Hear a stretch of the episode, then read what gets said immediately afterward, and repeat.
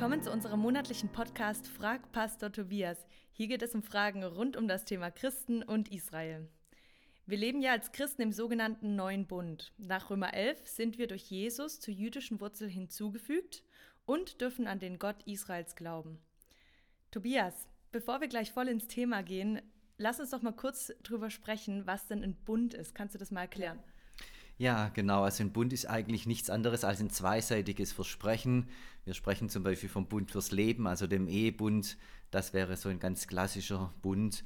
Bei den Juden ist übrigens die Ehe mit dem Ehevertrag verknüpft, der Ktuva. Mhm. Das ist anders als bei uns, aber es ist was Zweiseitiges und ein Versprechen liegt darunter. Im Hebräischen, das Wort Brit ist auch einseitig möglich übrigens. Also es gibt auch einen einseitigen Bund, dass sich eine Person an die andere bindet. Entweder binden sich beide aneinander durch einen Vertrag, durch ein Versprechen, durch einen Handschlag oder bindet sich eine Person an die andere. Beides ist möglich. Okay. Du hast ja gerade die Ktuvan gesprochen. Also mhm. die wird ja normalerweise von den Juden oder alle Verträge, die man heutzutage schließt, werden ja mit einer Unterschrift besiegelt, zumindest in unserer westlichen Welt, würde ich ja. jetzt mal sagen. Ähm, wie hat man denn früher einen Bund geschlossen? Ja, genau, in der Zeit vor dem Papier oder vor dem Computer, als es noch keine mhm. Staatsverträge gab, die man mit Füller unterschrieben hat. Da hat man natürlich andere Formen gefunden, die sind aber gar nicht so anders als die, die wir kennen. Mhm. Zum Beispiel der gute alte Handschlag ist immer noch ein Zeichen für eine Absprache. Schriftstücke gab es auch in sehr alter Zeit schon, da dürfen wir uns gar nicht täuschen. Mhm. Oder einfach der mündliche Schwur, das Versprechen. Wenn man es dann ganz ernst gemeint hat, waren Zeugen mit dabei, die das miterlebt haben. Hier wurde ein Versprechen mhm. geleistet. Manchmal wurde das sogar noch durch ein Tieropfer beglaubigt oder durch eine Zeichenhandlung. Im Buch Ruth zum Beispiel, der Boas, der als Löser auftritt, mhm. der gibt dem anderen einen Schuh als Zeichen für eine Absprache. Also da passiert regelrecht was. Spannend. Ich frage mich jetzt, ob das ein neuer Schuh war oder schon ein gebrauchter. ja. nee, in der Regel ist es der, den er anhatte. Also einer von den beiden. Oh, wow. Er läuft dann also nur mit einem Schuh wieder nach Hause. Okay. Manchmal wird es sogar noch mit einer Mahlzeit beschlossen, so ein mhm. Vertrag. Das kennen wir auch zum Beispiel bei einem Staatsvertrag heute. Die Regierungsmannschaften, die treffen sich dann noch, essen miteinander. Da bleibt dann die Erinnerung an den Akt des mhm. Bundesschlusses. Also das ist noch erhalten geblieben in heutiger mhm. Zeit. Also kurz mündliche oder schriftliche Festlegungen, manchmal verknüpft mit einer zeichenhaften Handlung mhm. oder mit Zeugen, die die Erinnerung hochhalten. Das sind Verträge. Mhm. Wenn wir jetzt mal in die Bibel schauen, die Bundesgeschichte, die Gott ja mit der Welt schreibt, ja. erstmal mit Abraham fängt er das Ganze natürlich an. Genau. Er gibt ihm das Versprechen in 1. Mose 12, ähm, dass er ihn segnen und zu einer großen Nation machen wird. Mhm. Und geht ja dann auch weiter in 1. Mose 15, ähm, wo er dann de, den Bundesschluss, also dieses Zeremoniell des Bundesschlusses sozusagen mit ihm eingeht. Ähm, das war eine ganz besondere Situation. Wie hat denn das funktioniert damals? Ja, das ist toll, dass du auf 1. Mose 15 kommst, Dina, weil die beiden Texte werden gar nicht so ohne weiteres zusammengesehen als mhm. heutiger Bibelleser.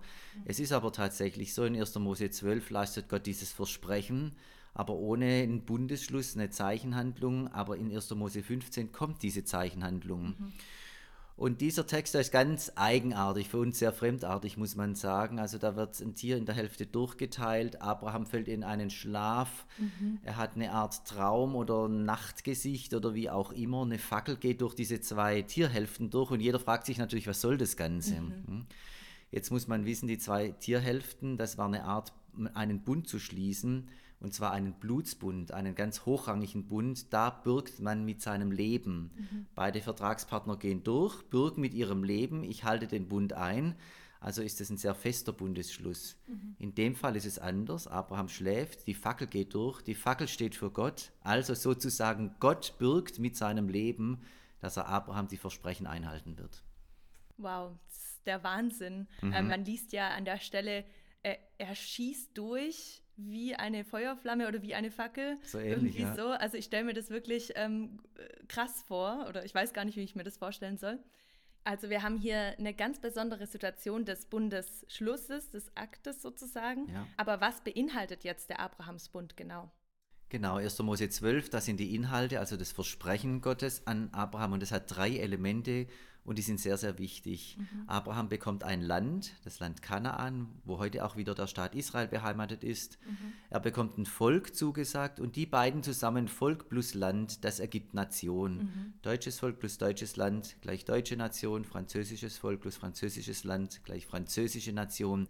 Also hier steht am Anfang schon dieser Nationsgedanke, mhm. eine Nation soll aus Abraham hervorkommen. Wenn wir die Linie verfolgen, Abraham, Isaac, Jakob, Israel, dann ist hier von dieser Nation Israel die Rede. Mhm. Dann kommt das dritte Element, diese Nation Israel hat einen Zweck, eine Bestimmung, da hat Gott was vor damit. Die soll nämlich zum Segen für die Welt werden. Interessanterweise heißt es dort für alle Geschlechter der Erde, mhm. also für die komplette Menschheit. Mhm. Heißt, Gott will eine Nation haben, Israel, und dadurch soll die ganze Menschheit gesegnet werden. Das ist Gottes Idee. Also ich fasse zusammen, wir sprechen von Volk, Land und Segen. Ja. Das kann man sich doch gut merken. Genau. Genau, und dieser Abrahamsbund, du hast gerade schon angesprochen, wird auf Isaak und auf Jakob übertragen. In 1. Mose 26 und 28 lesen wir davon. Mhm. Und dann passiert die ganze Josefsgeschichte. Er wird von seinen Brüdern nach Ägypten verkauft. Dort wächst dann das Volk Israel heran. Ähm, Mose wird geboren, ist eine Weile weg äh, ja. vom Bild sozusagen, aber kommt wieder zurück, führt das Volk Israel heraus, zusammen mit Gott natürlich. Genau.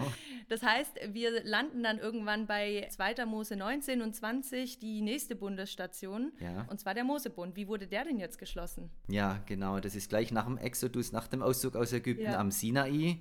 Das ist auch der bekannteste Bund in der Christenheit, der Mosebund, Sinai-Bund, Torah-Bund. Das meint alles das Gleiche. Mhm. Und ähm, da geht es tatsächlich schriftlich äh, zur Sache, dass nämlich die zehn Gebote auf Steintafeln geschrieben mhm. werden und die weiteren Gebote natürlich auf Pergamente. Also Israel hat hier auf Dauer ähm, einen Gebotskatalog von Gott mitbekommen und das ist der Inhalt dieses Mosebundes. Gott stülpt es seinem Volk nicht einfach über, er macht es als Angebot, er sagt, ich möchte mit euch durchs Leben gehen, ihr sollt mein Volk sein, mein Eigentumsvolk, aber ich möchte euch in einer bestimmten Verfassung haben. Ich möchte, dass ihr meine Stimme hört, dass ihr meinen Bund haltet, dass ihr eine heilige Nation werdet. Und wie das geschieht, zeigen eben die Gebote, haltet die Gebote, dann seid ihr Eigentumsvolk, dann seid ihr heilige Nation, dann seid ihr mit Gott im Abgleich und im Reinen und dann läuft die Sache. Mhm. Das heißt, der Inhalt ähm, dieses Bundes ist sozusagen die Gesetzgebung, die Torahs sind ja. die kultischen Gebote, die Rechtssatzungen und die moralischen Gebote. Mhm. Ähm, kannst du da vielleicht noch mal kurz was dazu sagen? Ja, genau. Also dieser Gebotskatalog ist größer, als was wir uns so drunter vorstellen. Es sind tatsächlich diese drei Gebote, weil alle drei Dimensionen für Israel wichtig sind. Mhm. Israel ist ein Volk, das einen Tempel haben wird später mal oder eine Stiftshütte. Da gibt es Regeln, also kultische Gebote. Mhm. Dann ist Israel ja auch ein Volk, wie wir ein Volk sind. Wir haben das bürgerliche Gesetzbuch. Israel hat eben seine Torah. Da gibt es mhm. auch Rechtssatzungen drin. Mhm. Und dann eben, und das ist für uns wieder das Wichtigere, die moralisch-ethischen Weisungen. Wie soll man denn miteinander leben, dass es gut ist füreinander und dass es Gott gefällt. Zum Beispiel das Gebot der Nächstenliebe im dritten Buch Mose. Mhm. Das ist damit verankert. Liebe deinen Nächsten wie dich selbst. Das ist doch eine klare Ansage. Ja, ich muss mal kurz was erzählen, was mhm. mir einfällt. Und zwar, als ich vor ein paar Jahren den dritten Mose gelesen habe, irgendwie zum ersten Mal so richtig genau, da ist mir aufgefallen, dass das Gebot der Nächstenliebe ja schon da drin steht ja. und gar nicht von Jesus erst gesagt wurde. Er zitiert es ja nur. Und das so fand ich so genial. Da habe ich mich ganze Woche lang drüber gefreut. Ja, genau. Freue ich mich bis heute drüber. ja, Jesus greift einfach rein in die Torah an zwei Stellen, die er für ja. zentral hält. Gottesliebe und Nächstenliebe, sagt er, das sind die wichtigsten. Die bindet er zusammen und sagt, daran muss ich alles messen. Aber die Gebote sind schon da, die hat er nicht erfunden. Ja.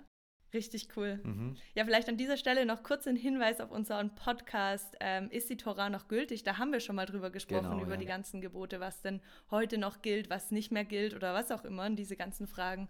Hört da gerne mal rein. Ja, und jetzt wissen wir aber, dass diese ganze Geschichte zwischen Israel und Gott und dem Mosebund, dem Sinai-Bund irgendwie nicht ganz so gut geht. Ne? Also ja. Mose kommt ja runter vom Berg sozusagen und was er findet, ist erstmal ein goldenes Kalb. Ja. Irgend so ein Gott, den sie sich da gegossen haben. Und dann lesen wir von Ungehorsam bei der Landnahme. Wir lesen von den Königen, die irgendwie im Dauerzwist mit den Propheten standen und das Volk, das sich auch mit den Propheten nicht vertragen hat. Und was noch alles? Gott ringt ja förmlich um sein Volk in der ganzen Zeit. Aber Israel ist immer wieder ungehorsam. Sie verfallen der Sünde und dem Götzendienst. Sie beuten ihre Armen aus. Ähm, ja, es ist eigentlich krass, was da abläuft und wie sie, wie sehr sie diesen Bund einfach immer wieder brechen Ja. und sich nicht an die Gebote halten.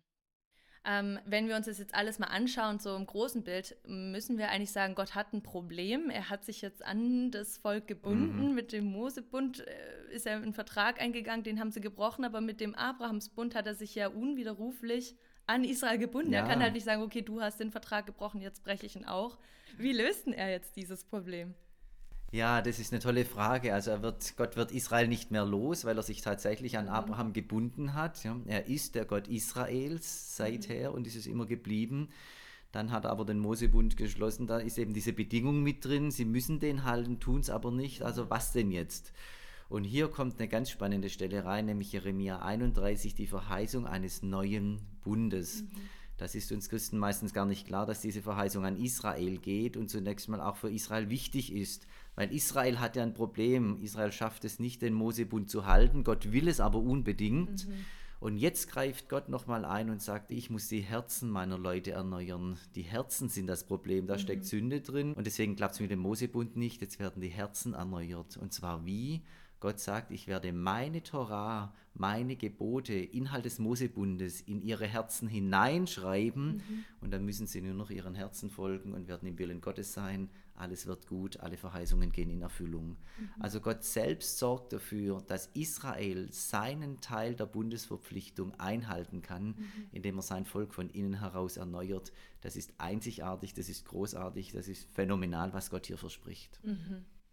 Oh, das heißt, wir können sagen, die Treue Gottes lässt sich daran messen, dass er für sein Volk eine andere Lösung findet, dass er es irgendwie macht, dass ihr Herz verändert wird und sie müssen nicht irgendwie selber was leisten.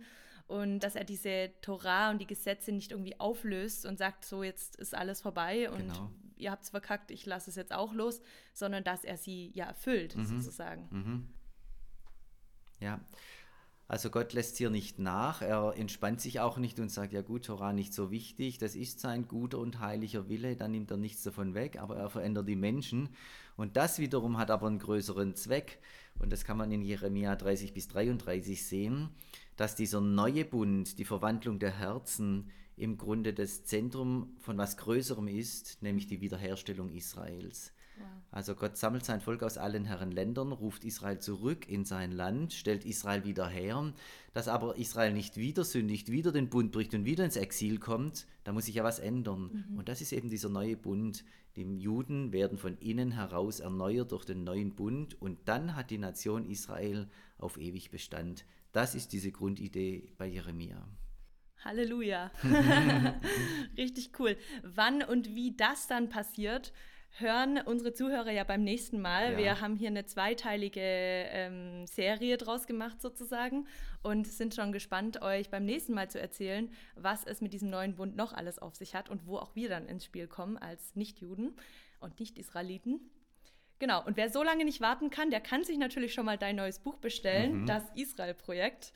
Ich kann mich immer nur wiederholen, es ist einfach so ein cooles Buch, es hat so viele kleine Details drin, aber es gibt auch einfach einen tollen Überblick über das große Ganze und über das, wo wir jetzt dieses Mal und auch nächstes Mal äh, drüber gesprochen haben und werden. Genau, und dieses Buch findet ihr in unserem CSI-Büchershop unter www.csi-aktuell.de. Ja, Ansonsten hoffen wir, dass euch dieser Podcast gefallen hat. Und wenn ihr noch Fragen an diesen Podcast habt, stellt sie uns wieder an podcast.csi-aktuell.de. Wir lieben es auch von euch zu hören und was euch beschäftigt. Seid gesegnet und bis bald.